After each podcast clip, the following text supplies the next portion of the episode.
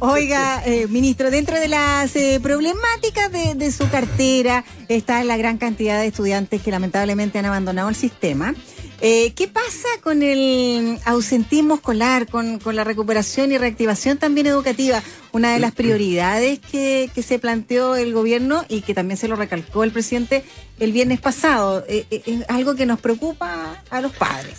Sí, mira, ahí tenemos dos, dos fenómenos que se dieron ¿no? durante la pandemia. Es quizás la falta de valoración que tienen los centros educativos. Por ejemplo, hoy día visitamos un jardín y si hay una capacidad de 25, siempre hay 20. ¿Y qué pasa con esos cinco estudiantes que están matriculados?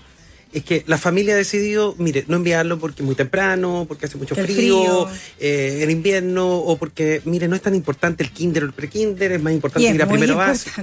Entonces, lo que nosotros estamos haciendo hoy día es no solo revincular a aquellos estudiantes a través, ¿no es cierto?, de un equipo que va a estar distribuido en todo el país, que va a ir buscando, ¿no es cierto?, los estudiantes que están desescolarizados, sino que además también son los propios centros educativos los que tienen que generar estrategias.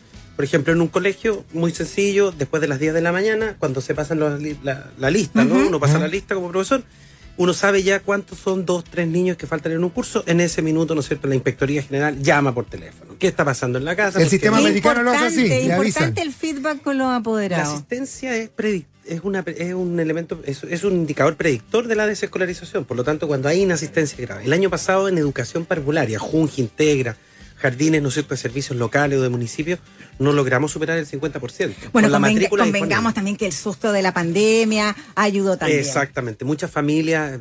Primero básico tuvimos niveles de escolarización, luego en, primero medio se provoca otro quiebre, ¿no? Niños terminan en octavo y muchas veces las familias optan y dicen, mira, hasta aquí llegamos, esto es lo que yo puedo aportar para tu vida, ahora a trabajar. Cuestión que no resguarda el derecho a la educación, por eso también tenemos que tener conciencia de todo el aparato que tiene el Estado, ¿no? Está el Ministerio de Desarrollo Social, las oficinas de protección de la infancia, las oficinas locales, ¿no es cierto?, de infancia también.